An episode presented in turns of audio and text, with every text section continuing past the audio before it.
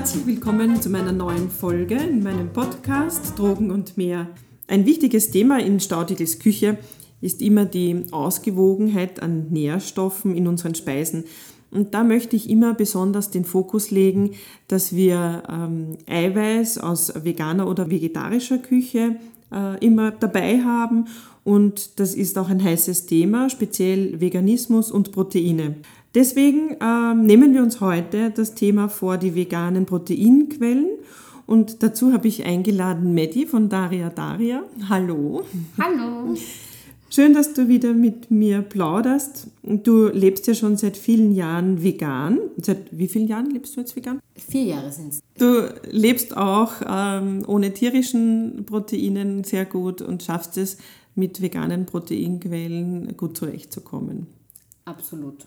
Also sieht ja. man dir auch an. Also das ist auch ja, wichtig. Ich bin ein gutes Beispiel dafür, glaube ich. Ja, genau. Also deshalb bist du auch äh, für uns auch eine schöne Inspiration, weil wir äh, sehen, dass es funktioniert auch. Mhm. Aber ich habe auch gute Hautpflege, muss man auch dazu sagen. Bevor wir aber jetzt auf die Frage direkt eingehen, ob äh, Veganer genug Protein zu sich nehmen können, müssen wir mal verstehen, was überhaupt ein Protein ist was Proteine sind. Und das möchte ich ähm, näher erklären, um jetzt nicht zu sachlich zu sein. Und zwar äh, gibt es Hauptnährstoffe, ich nenne sie Makronährstoffe, und das sind Kohlenhydrate, Fette und Eiweiß. Unser Körper wandelt die Kohlenhydrate und die Fette in Energie um. Und die Proteine braucht er um, äh, als Bausubstanz im Körper und äh, noch für viele andere wertvolle Dinge auch. Nur die Proteine müssen wir unserem Körper regelmäßig zuführen, weil er sie auch ähm, regelmäßig verschleißt. Okay, also soweit ich das verstanden habe, gibt es die Hauptnährstoffe, mhm. ähm, die Kohlenhydrate, die Fette und die Eiweiße. Ja. Und was sind jetzt aber genau die Proteine?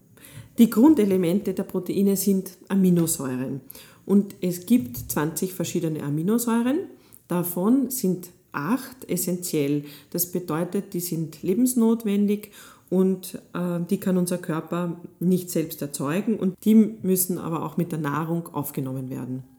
Und in welchen Nahrungsmitteln findet man die? Also hat man dann alle acht Aminosäuren im Fleisch und in den Pflanzen und also wie sind, wo findet man die? Jedes Lebewesen hat, äh, unterschiedliche, hat eine unterschiedliche Zusammensetzung an Aminosäuren. Das heißt, jeder Mensch, jedes Tier hat eine unterschiedliche Zusammensetzung an Aminosäuren, aber auch die Pflanzen haben unterschiedliche Zusammensetzung. Und das gilt aber auch für die essentiellen Aminosäuren. Man, also im, Im, tierischen zum Beispiel findet man alle acht essentiellen Aminosäuren, aber in den Pflanzen sind sie nicht immer alle acht beisammen, sogar eher selten alle acht zu finden. Und deshalb müsste man dann darauf wiederum sehr achten bei der Nahrungsaufnahme. Das heißt, wenn man sich pflanzlich ernährt, muss man darauf schauen, dass man sich die acht dann zusammensucht und zusammenstückelt, wie so ein Puzzle, mhm. statt dass man einfach äh, ein, eine Mahlzeit isst und da ist dann alles, oder ein, ja. ein, ein, Lebensmittel isst und da ist dann alles drin. Ja, genau. Also okay. das ist dann diese Abwechslung in der veganen Ernährung, speziell deshalb, weil wir darauf achten müssen, dass wir alle acht Aminosäuren zu uns nehmen. Und angenommen, man, man nimmt diese Aminosäuren nicht zu sich, wofür sind die eigentlich, ähm, also was machen die im Körper? Was mhm. bringen die uns? Ja, also Proteine brauchen wir hauptsächlich als Bausubstanz ähm, in unserem Körper. Ähm, alle Zellen, jedes Gewebe wird aufgebaut durch Eiweiß und ähm, interessant auch als Transportmittel im Blut. An Eiweiß wird Cholesterin gebunden und werden Vitamine oder Eisen transportiert. Auch Medikamente zum Beispiel werden äh, ganz toll mit Eiweiß verteilt im Körper. Was, was ich heute schon auch erwähnt habe, dass Proteine Bestandteile sind von Keratin oder Kollagenen, also das ist auch für die Schönheit wiederum mhm. ganz wichtig. Ähm, wichtig auch äh, in der Rolle der Muskelkontraktion, also auch für Sportler, also auch vegane Sportler, ganz, ganz wichtig, dann auch den Fokus auf die richtige Proteinquelle zu achten. Ganz toll, äh, unsere Antikörper bestehen aus Proteinen. Äh, sämtliche Enzyme äh, werden im Körper aus Proteinen gebildet, die ähm, Proteine sind auch Bestandteile von Körperflüssigkeiten und Sekreten wie Blut äh, in der Verdauung oder auch die Spermaflüssigkeit zum Beispiel. Die Spermien sind auch aus Eiweißen. Also es ist eine ganz eine lange Liste und letztendlich äh, ist mir wichtig zu zeigen, äh, dass ihr alle seht, wie, wie wichtig Eiweiß ist in unserem Körper und äh, dass wir da sehr achtsam damit umgehen müssen, was wir in unserem Speiseplan einbinden, welche Eiweißquellen wir auch ähm, zu uns nehmen. Also deshalb ein sehr heißes Thema. Gut, das heißt, im Fleisch sind die acht essentiellen Aminosäuren drinnen. Aus den pflanzlichen Lebensmitteln muss man sich zusammensuchen. Was ist aber jetzt genau, ähm, was sind denn so die Unterschiede zwischen dem pflanzlichen und dem tierischen Eiweiß? Also im tierischen Eiweiß äh, ist der Vorteil, dass alle acht Aminosäuren enthalten sind. Dann äh, der Nachteil natürlich das Tierleid, aber auch die schädlichen Begleitstoffe wie Cholesterin, äh, die gesättigten Fettsäuren, Hormone und vieles mehr. Du kennst das auch aus den Nachhaltigkeitsthemen. Äh, da gibt es genügend Kritikpunkte. Der Vorteil an pflanzlichen Eiweiß äh, ist, dass es äh, eine isolierte Proteinquelle ist und kaum schädliche Begleitstoffe hat und ähm, es natürlich auch tierleidfrei ist. Und der Nachteil ist, dass man sehr darauf achten sollte, dass man in der Nahrung die acht essentiellen Aminosäuren auch gut abgedeckt hat. Da möchte ich noch auf die biologische Wertigkeit äh, von Lebensmitteln, von pflanzlichen Lebensmitteln auch eingehen. Und ähm, da gibt es einen Richtwert. Äh, man hat vor vielen Jahren diesen Richtwert erstellt und zwar im Vergleich äh, genommen das äh, Ei. Ein Vollei hat die biologische Wertigkeit von 100, also 100 Punkte könnte man sagen. Und ähm, das bedeutet, hier sind alle acht essentiellen Aminosäuren enthalten. Und äh, im Vergleich dazu kann man dann die Wertigkeit von pflanzlichen Nahrungsmitteln auch vergleichen, wie zum Beispiel eine Kartoffel hat die Wertigkeit von 95. Das heißt, da sind fast alle essentiellen Aminosäuren enthalten, ähm, aber halt nicht alle. Und das Interessante bei der Kartoffel ist, dass zwar sehr viele essentielle Aminosäuren enthalten sind, nur in einer sehr geringen Konzentration. Das heißt, man müsste so viele Kartoffeln essen, damit man auch auf eine gute Dosierung kommt. Und da empfinde ich äh, die Hülsenfrüchte wertvoller. Die haben auch eine schöne Wertigkeit, äh, gibt es auch unterschiedlich, wie die Sojabohne zum Beispiel hat 84 und, aber Linsen und äh, Kichererbsen, wenn man die im Speiseplan gut abwechselnd verwendet, kommt man in Summe auch auf eine wunderbare Wertigkeit.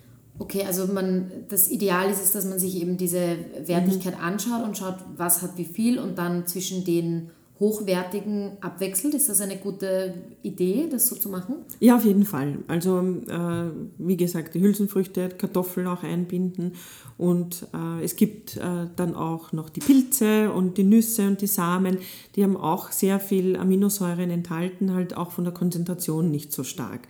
Also man sollte in der veganen Ernährung wirklich stärker auf die Hülsenfrüchte fokussieren und zusätzlich noch ergänzen die Kartoffel, die äh, Pilze, die Nüsse, die Samen.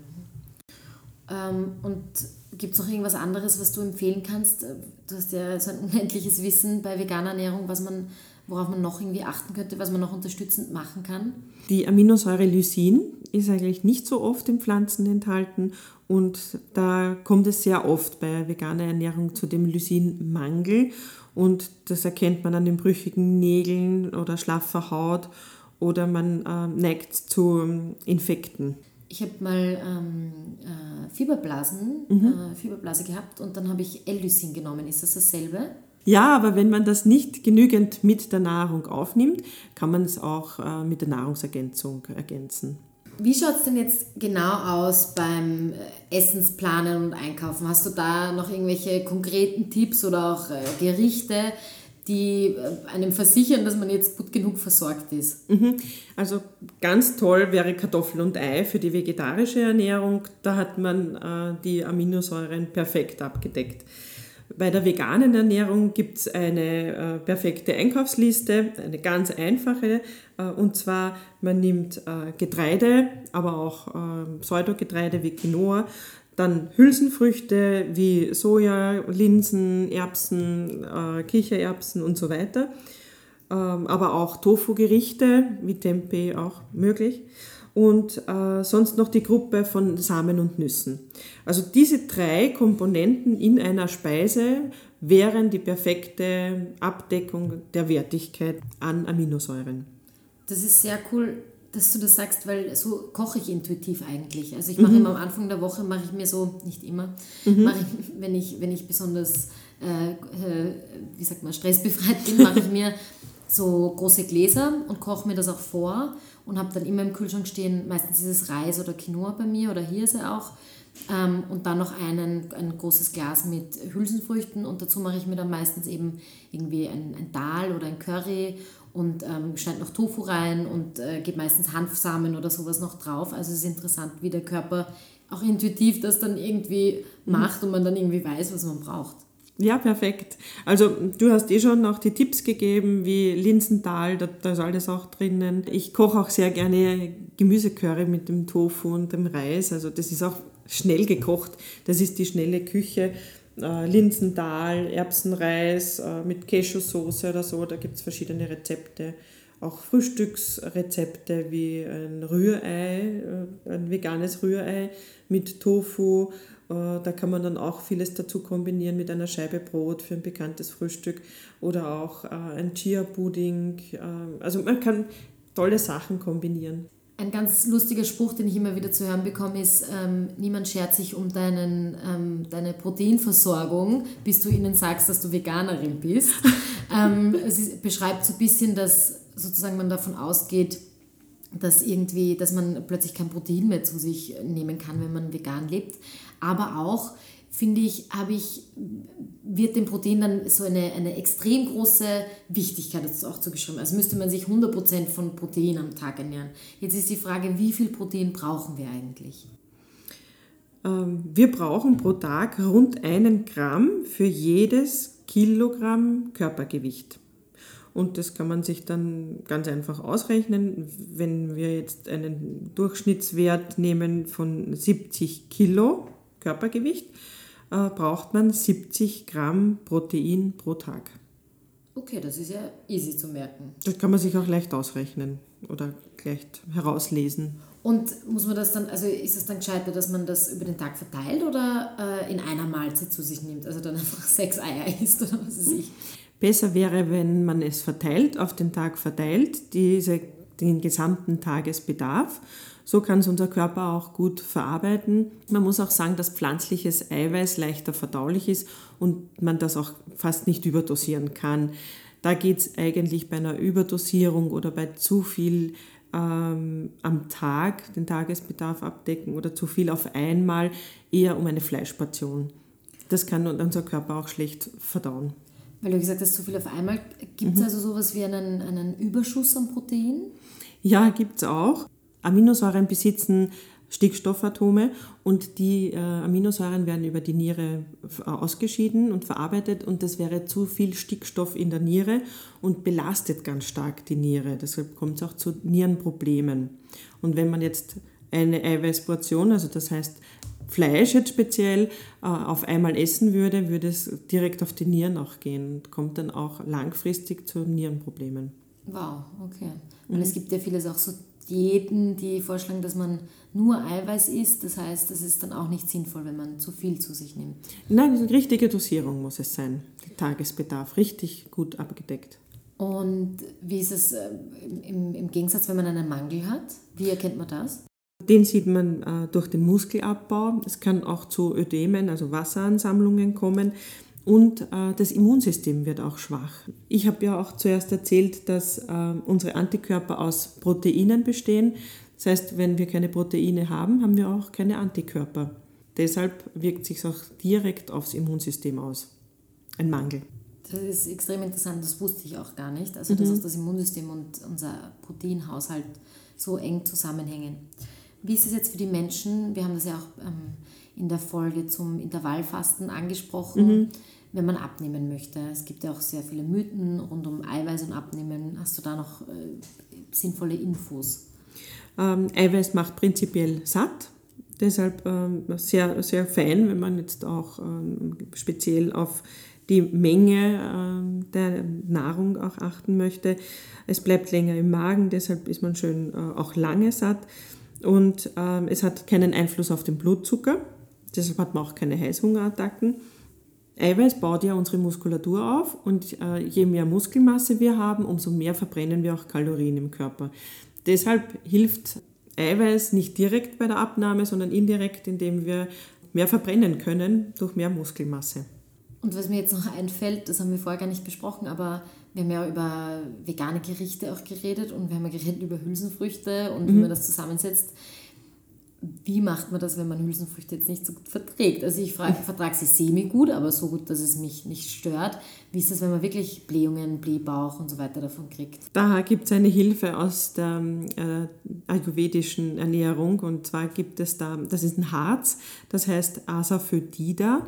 Also gibt es in Pulverform äh, und dieses hilft, wenn man ganz wenig davon in, den, in die Speise gibt, hilft das sehr gut beim Verdauen. Man hat auch ähm, keine Probleme mit den Blähungen oder sagen wir weniger.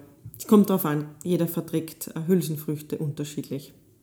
Ergänzend zu dem Asafoetida empfehle ich auch einen Kreuzkümmel, äh, immer auch wieder in den Speiseplan mit einbringen als Gewürz. Wir haben auch über die Verdauung und auch äh, über Blähungen in dem Podcast Darm, das Zentrum der Gesundheit, gesprochen, das ähm, auch wichtig äh, und schön zum Anhören ist. Gut zu wissen wäre auch, dass äh, unser Körper sich auch an Hülsenfrüchte gewöhnen kann und wir das dann nach und nach sowieso auch besser verdauen können. Kannst du jetzt nochmal zusammenfassend für alle, die vielleicht ein bisschen abgelenkt waren oder jetzt erst eingeschaltet haben oder weggehört haben, nochmal zusammenfassen, was so das Wichtigste für dich ist an Informationen?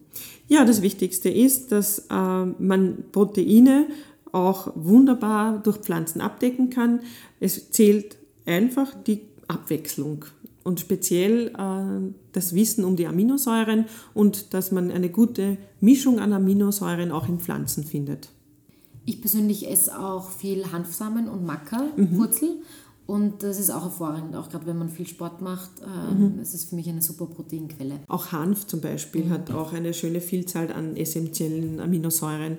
Das gibt es auch als, als Pulver, das man auch äh, einrühren könnte in einen Drink, speziell beim Sport. Genau, ich gebe es in die Smoothies auch oder in, ins mhm. Joghurt und so weiter. Genau, also Hanf in allen Möglichkeiten ist auch ganz eine tolle Möglichkeit, äh, Eiweiß zu sich zu nehmen.